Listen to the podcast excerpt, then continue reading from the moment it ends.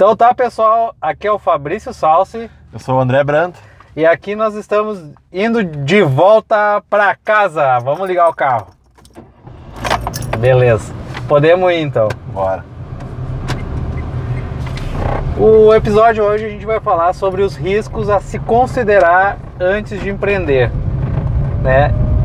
No caso, a responsabilidade do teu produto ou do teu serviço quando tu, tu o, o serviço que tu vende ou o produto que tu vende, né? A responsabilidade depois que tu já entregou ou qualquer um dos, desses dois. E para começar, a gente vai falar sobre um exemplo bem inusitado que é o caso do drone perdido. Porém, a gente não queria falar sobre isso, que causa uma certa inquietação Descon- nele, né? desconforto. desconforto, né?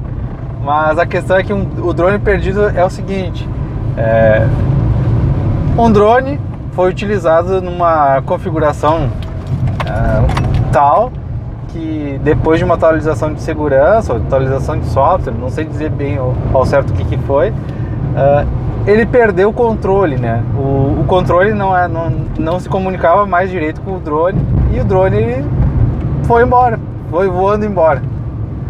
E aí, Brad, o que, que tu fala? Olha, nessa situação que eu não gostaria de estar comentando é bem complicada porque. ah, primeiro, é uma situação que não deveria acontecer, deveria de ter uma regra evitando que, que isso acontecesse. Mas de acordo com o fabricante, quando eu estava voando no Expert Mode, eu acabava perdendo. ah, eu não tinha direito à, à garantia ou eles não se responsabilizavam pelo, por qualquer problema ou dano causado pelo, pelo drone. Só que existia um problema de geral que estava acontecendo e tanto que eles lançaram um update para corrigir. E na situação aconteceu que eu perdi o drone e fiquei sem nada, uma na frente e outra atrás.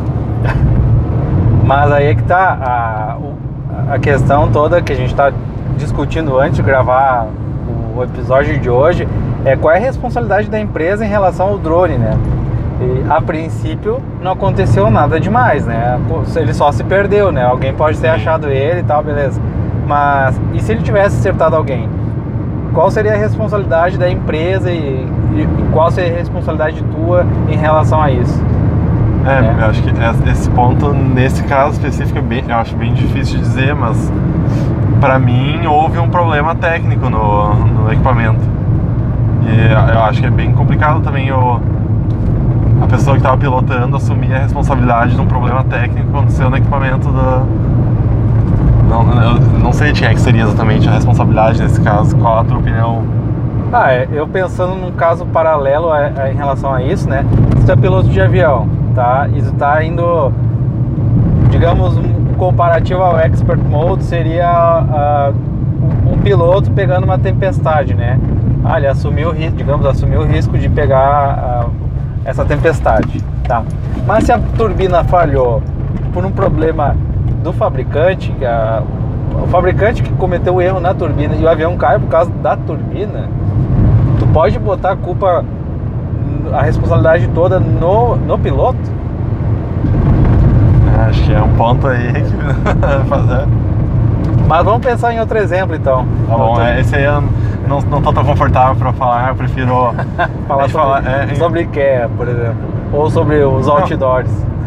Vamos falar sobre o da IKEA, que é um que tá fresco aí na memória, uma notícia que apareceu nos últimos dias, que é a IKEA, que é um fabricante de móveis mundialmente conhecido, uma, A IKEA. é, a IKEA, a IKEA, a IKEA.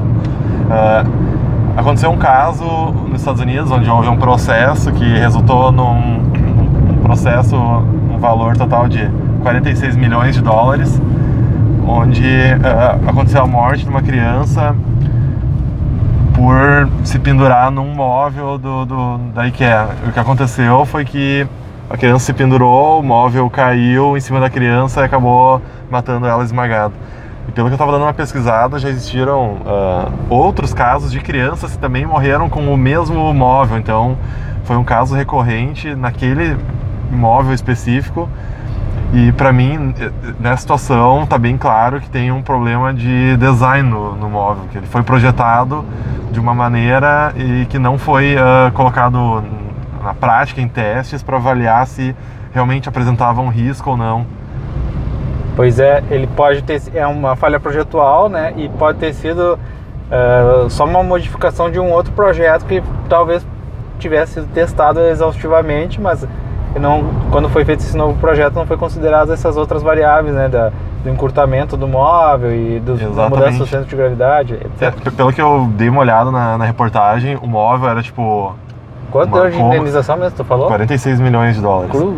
Ele era um móvel uh, estreito, alto e tinha umas gavetas grandes, assim. Então, é uma coisa Deus. que a gente consegue imaginar, né? Se, se, uma criança se pendurar, abrir a gaveta mais de cima, dependendo da carga que tu tiver ali dentro, vai dar um peso que oh. vai cair. Então, eu não sei se de repente foi uma falha deles de não ter colocado uh, a prova, esses, ter feito teste suficiente para ver ou é talvez testaram e exigia-se que se parafusasse o móvel na parede é, e eu... eles não falharam em não botar no manual, alguma coisa Mas assim. isso até eu estava olhando, né, que é agora uma recomendação do, do fabricante ali, que é que esse móvel deve ser agora obrigatoriamente parafusado uh, à parede.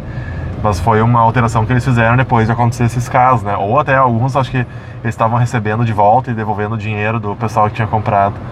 Mas para mim, esse caso é bem claro que foi feito um projeto ou talvez não foi feito a, a quantidade de testes suficientes e acabou causando um problema muito sério e que inclusive, né, dependendo do tamanho da empresa, não sei que, que é uma empresa gigante, mas se é uma empresa pequena, onde tu tem um problema assim com uma indenização dessas, acabou com a tua empresa.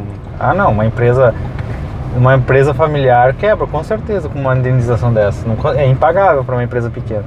A questão que a gente estava comentando antes, acho que entra nesse assunto também, é de quem é a responsabilidade nesse tipo de situação. Para mim, aqui, eu não tenho dúvida nenhuma que é do fabricante do móvel, que projetou um móvel que apresentou risco. Então, acho que vai. Uh... E no caso das cervejas, que a gente viu nos noticiários esses dias lá em, em Minas. Também, na verdade, eu não tenho certeza do que, exatamente aconteceu, mas acho que eles estavam adicionando um produto que não era. É, é, que pode ter acontecido várias coisas, né? Pode ter sido sabotagem, pode ter sido uma, um vazamento de um. É que, o que acontece é que era uma substância para uh, para auxiliar no resfriamento, tá? No processo. Pode ter havido um vazamento ou pode ter sido uma adição, né? De má fé. Deliberada, assim, né? é.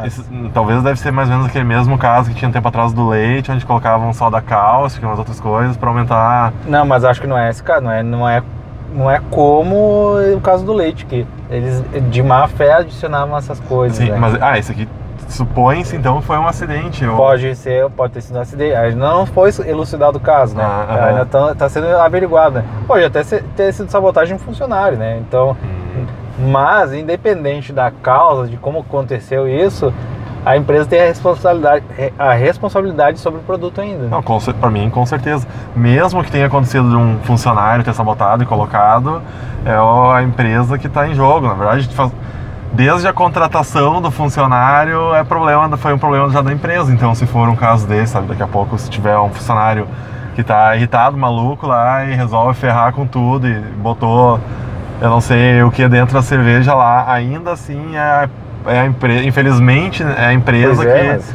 que responde para essa No caso, situação.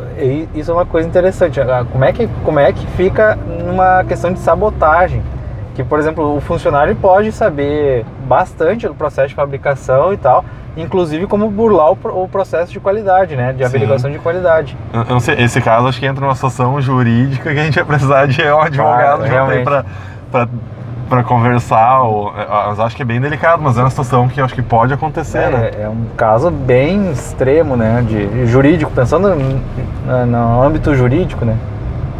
Que, imagina, o cara tá insatisfeito, vou prejudicar a empresa, bota o veneno ali, Exato. vai matar as pessoas é. e é a empresa que paga e é. ele... Ah, eu, eu, sei que até pode, pode parecer meio absurdo, mas hum, tipo, não dá para duvidar de nada, então até acho que é por isso que quando for desenvolver um produto, tem que sempre pensar em todas as possibilidades, ou pelo menos tentar, né? Eu acho que é praticamente impossível tu pensar é impossível, em tudo que pode acontecer, mas se tu pelo menos tentar identificar os piores casos, piores cenários possíveis, acho que tu consegue minimizar bastante o, o teu risco. Claro, até porque tu, tu tá projetando uma coisa, vendendo uma coisa, pensando na, na situação atual. Daqui a pouco vão inventar novas coisas Sim, que tem- vão impactar no teu desempenho do teu produto, que tu nem, tá, nem tem como considerar, porque essas coisas nem existem, né? Com certeza. Eu acho que essa questão tem. tu faz- no momento que faz a avaliação do- dos riscos, até um outro assunto que a gente tinha discutido há um tempo atrás é. ah, acho que é interessante a gente colocar isso agora, que é. Por exemplo, uma empresa que trabalha com ah, publicidade e comunicação visual, assim, que faça outdoor, painéis e, e tenha toda uma estrutura metálica com a parte de mídia ah, em, em um local assim, onde tenha bastante passagem de pedestre ou veículos. ah, de quem é a responsabilidade por qualquer eventual problema que possa acontecer nessa estrutura? Isso é uma coisa que eu acho que a pessoa pode trabalhar para se isentar da- de certas responsabilidades, de acordo com, por exemplo, o que a gente tinha conversado um tempo, um tempo atrás era que, supondo que ah, um fabricante faça um painel, um outdoor, e num dia de tempestade vem um vento muito forte, derruba e cai em cima de um, de um veículo ou numa pessoa, na pior hipótese. De quem exatamente é a responsabilidade desse caso? É do cara, da pessoa que contratou o produto ou é do fabricante da, do outdoor? Qual a É. tua opinião, Fabrício? Olha, depende, né? Eu acho que. Eu não sei dizer ao certo ah, de quem que seria a responsabilidade. Eu penso assim, ó, penso se você vai no McDonald's e cai a- o M do McDonald's no teu carro, tu vai processar o McDonald's, né? E ele pode ter uma. querer chamar uma resp- responsabilidade solidária para o fabricante desse, desse M do McDonald's, digamos. Ou o outdoor, etc e tal. Mas Mas eu acho que a gente tem que ir para um exemplo talvez um pouco menor, porque esses grandes, assim, a gente sabe que sempre acaba caindo na. no, né? no mais, mais forte, né? É. Claro. Mas digamos que tu tem uma loja de roupa ali com um painel e pa- num dia de vento soltou uns parafusos ali e caiu na cabeça de um, de um pedestre aquele, Isso aquele painel. aí, aí o ca- mesmo, mas eu vou falar uma coisa, é a mesma coisa do McDonald's. Você vai processar quem? A empresa que colocou o, É, o outdoor, né? Claro que se juridicamente a responsabilidade é ou não é, é outra coisa. Isso, Ma- Mas, eu acho que a primeiro momento você vai processar a loja que, que é dona do, do outdoor. É, acredito que seja assim, até porque tu não sabe quem fez. ah, Não sabe? É, mas E eu ne- vou dizer, e eu vou dizer mais, tá? Tem o outdoor, tá? Digamos que é o metálico aquele, tá? Aham. E aí ele, é- ele tem aquela lona impressa colocada nele. Tá que nem aquele ali, ó, que tá ali naquela distribuidora. Tá vendo ali? Hum, Não consigo ver. Ali no canto com a parte amarela embaixo. Ah, tá. Exatamente esse ali. Tá, que digamos que a estrutura metálica foi feita por uma empresa e a parte de visual ali, a parte Sim. impressa, foi feita por outra. E aí de quem que é a... É, aí aí começa a entrar no detalhe, assim, mas vai ter que analisar, acho que qual foi a- o problema que aconteceu, né? Provavelmente foi na estrutura. Mas eu imagino, por exemplo, se tu tá fornecendo esse serviço, digamos que eu sou lá a empresa de comunicação visual que fornece o serviço de outdoor painel.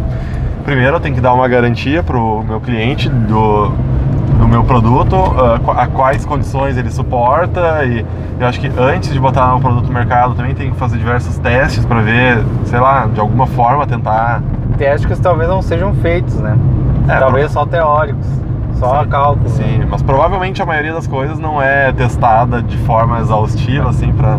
Aquele, estamos passando por um outdoor aqui e ele é todo metálico, todo e ele e E não tá a dois metros da fiação É, de alta é, tensão, E né? não parece estar com manutenção em dia, porque apesar da parte impressa estar bonita e tal, ele tá com a, a tinta descas- toda descascada ali. Claro, é um, é um outdoor metálico galvanizado que tem, tem essa proteção de corrosão, mas mesmo assim. E é um exemplo bem, bem próximo da gente, né? Eu É. penso assim que quem fabrica, quem faz é que deveria ter a responsabilidade. Agora, se juridicamente é verdade ou não, aí É. já é outro papo, né? Mas nessa situação eu acho até interessante quem fabricou ah, prestar um serviço também de manutenção. Digamos, sei lá, tu faz um contrato Ah, com, claro. Com o teu cliente e bota lá nas cláusulas que é, é necessária uma manutenção, não sei, anual do, daquele outdoor. É, a, a manutenção periódica, né? E, isso aí. E caso não seja feito, bota uma cláusula no contrato que a responsabilidade passa a ser do, do dono responsável pelo, pelo outdoor. É, daí tem que ser a, a partir do momento que descumpre, daí teria que assinar um novo documento falando, ah, eximindo a culpa de a responsabilidade de qualquer coisa que aconteça do fabricante. Aí eu acho até interessante porque é uma oportunidade de negócio, né? Sim, eu também acho. Isso aí é. Tu falou, faz, faz sentido, porque numa eventual manutenção, tu tem mais um contato com o teu cliente, né? Tu tem a chance de. Exatamente. Até de fazer uma, bom, tu vai fazer a manutenção, vai ter um custo disso aí, que aí a, a empresa vai ser remunerada pela manutenção. Pode também fazer algum upgrade, digamos, né? Pode uma melhoria no, na, no outdoor. É, ou mesmo oferecer outros produtos também pro. Ah, uma, sim, acaba sendo uma visita de vendas até, dependendo da situação. Né?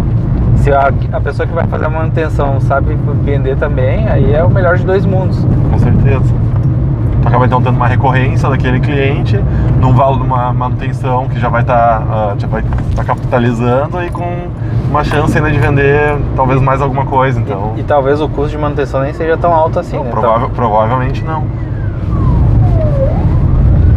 Até porque se tu vai cobrar um valor uh, uh, justo, digamos, não abusivo, né? Para uma manutenção e, e tu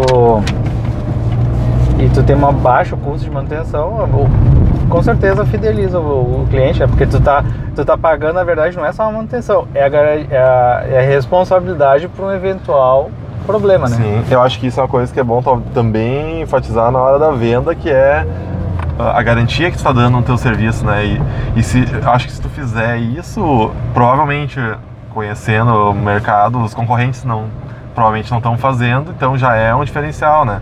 Sim. Na hora que tu for vender teu produto, daqui a pouco ele pode ser um pouco mais caro, mas tu tem uma garantia de que uh, ele não vai dar nenhum problema e não vai dar nenhuma incomodação pro, pro teu consumidor.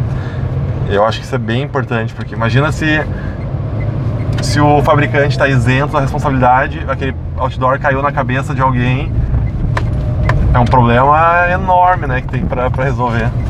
E daqui é. a pouco por um investimento que nem seria tão alto assim.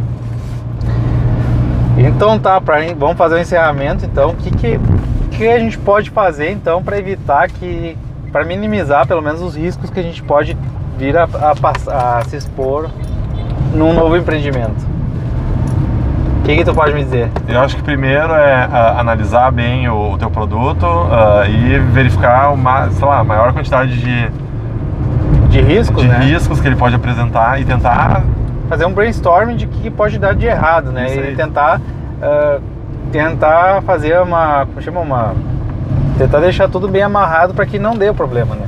Isso aí, eu acho que é, eu acho que é o melhor caminho e, e tentar também uh, validar o produto antes de realmente pôr no mercado, fazer alguns testes para é, acho que é por aí. Sim, porque até, até os carros eles botam para bater. Eu fui na Marco Polo uma vez e, e lá eles tinham até um, uma, um equipamento de capotamento de, cami de, de ônibus para testar se o ônibus ia aguentar, né? A estrutura de segurança ia, ia, suportar ou não um capotamento. Mas acho que é isso aí, pelo menos se tu já tiver em mente que tu tem que realmente pensar nos riscos, tu já vai estar tá um passo à frente do, dos outros. Então tá, pessoal, vamos encerrando o episódio de hoje e ficamos até a próxima. Tá, valeu, falou!